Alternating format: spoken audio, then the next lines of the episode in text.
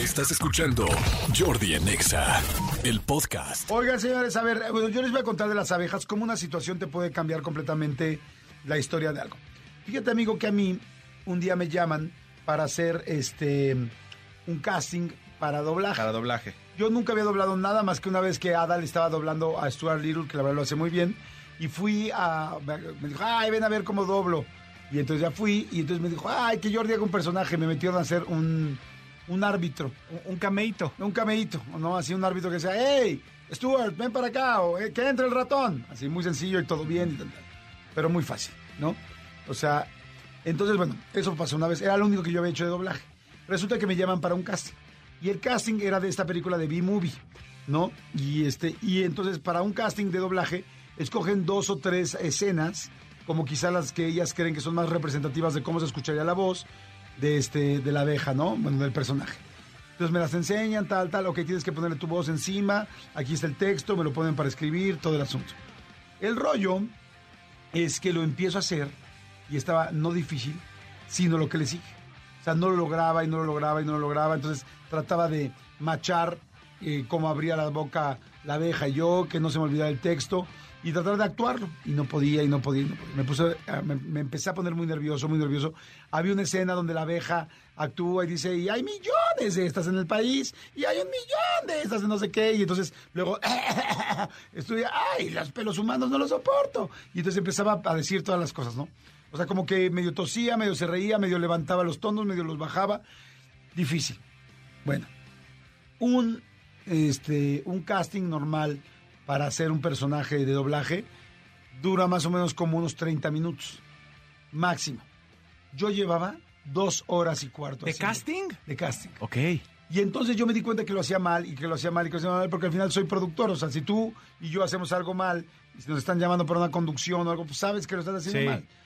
Y entonces el director me decía, no, no, bien, vas bien, a ver otra vez.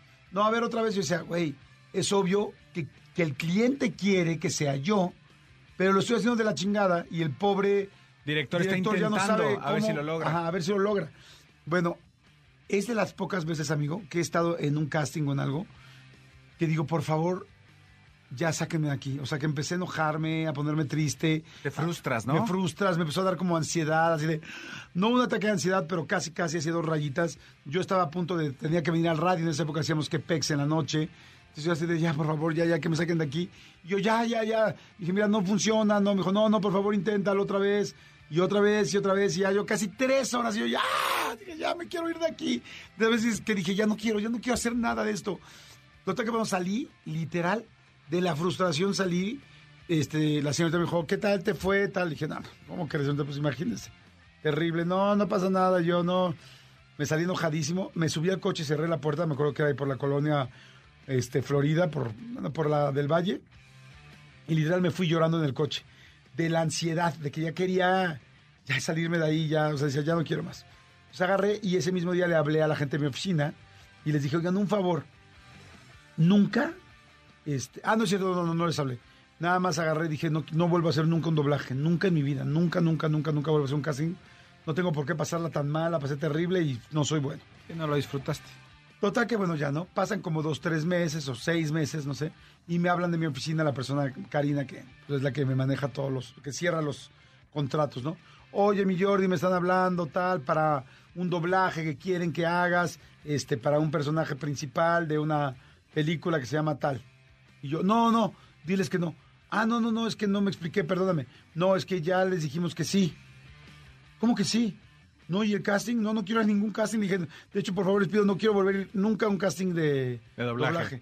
Me dijo, no, es que no quieren casting, ya te escogieron. No, ¿cómo? Pero si no me han escuchado, no, hombre, soy malísimo, no, no. Me dijeron, no, este, le dije, no, no, diles que no.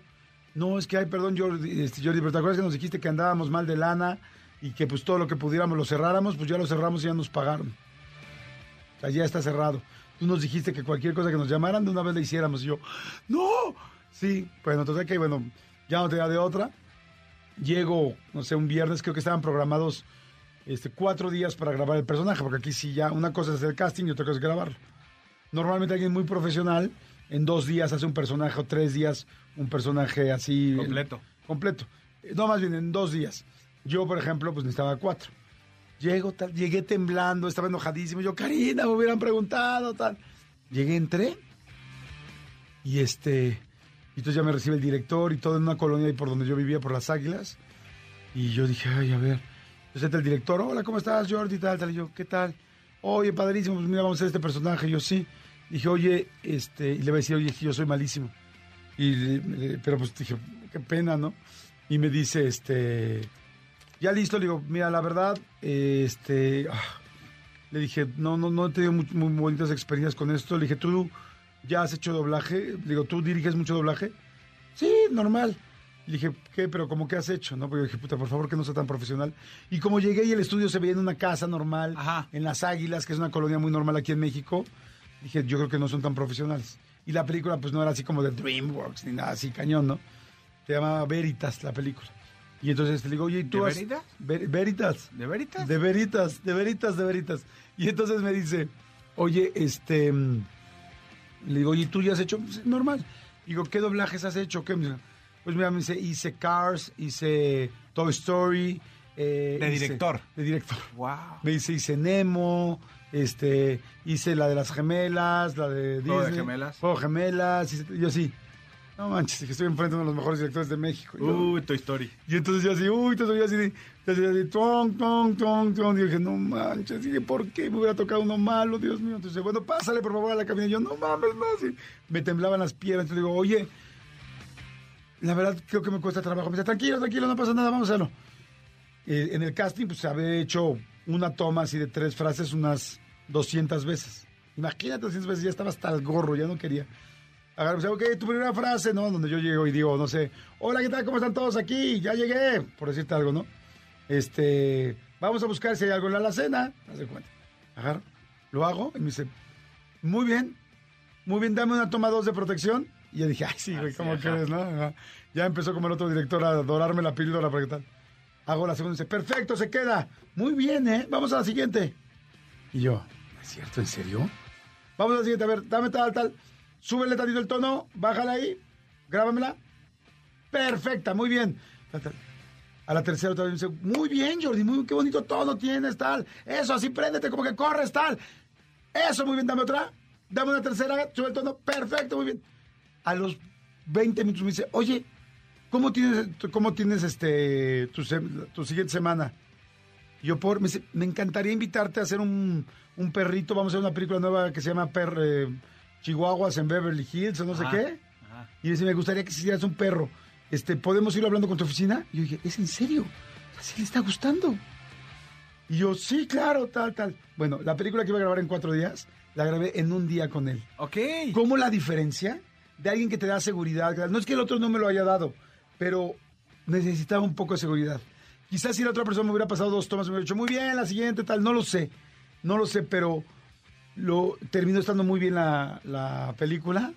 Salió muy padre y de ahí pues ya luego ya hice la de Monstruos contra Monstruos. Aliens y Pitufos y bueno, ya he hecho siete películas. Pero imagínate, yo jamás, yo jamás, yo, yo dije, yo jamás me volvería a parar enfrente de un casting. Y en realidad me tuvo, o sea, fue por obligación y por cumplir un compromiso. Y en realidad no era malo. Simplemente no estaba en el momento, no funcionaron las cosas ese día. Pero es, se los quería contar para que cuando vean que, que si un día no te salen las cosas, no significa que no te van a salir nunca. A veces no están las condiciones, a veces tú no vienes de humor, a veces la otra persona no sabe cómo motivarte. O sea, si fuiste malo en el inglés, quizá un día sí no porque fuiste malo en la primaria significa que toda la vida vas a hacer. Si fuiste malo un día de- haciendo un deporte y te, eh, te dijeron, no, no es que siempre va a ser malo. Y yo no lo descubrí hasta que pasó esto. Sí, si te va mal en un examen, no quiere decir que seas pésimo para esas, para esas cosas, ¿no? Exacto. Sí. Qué padre, ¿no? Está increíble. de- de- hay, que, hay que parar antenas porque de repente tenemos aptitudes que nosotros mismos somos los que nos estamos boi- boicoteando y que nosotros mismos no creemos que las tenemos. Y ahí están. Exacto. Hay que parar antena para saber cuáles son. Exactamente. Escúchanos en vivo de lunes a viernes a las 10 de la mañana en Exa FM 104.9.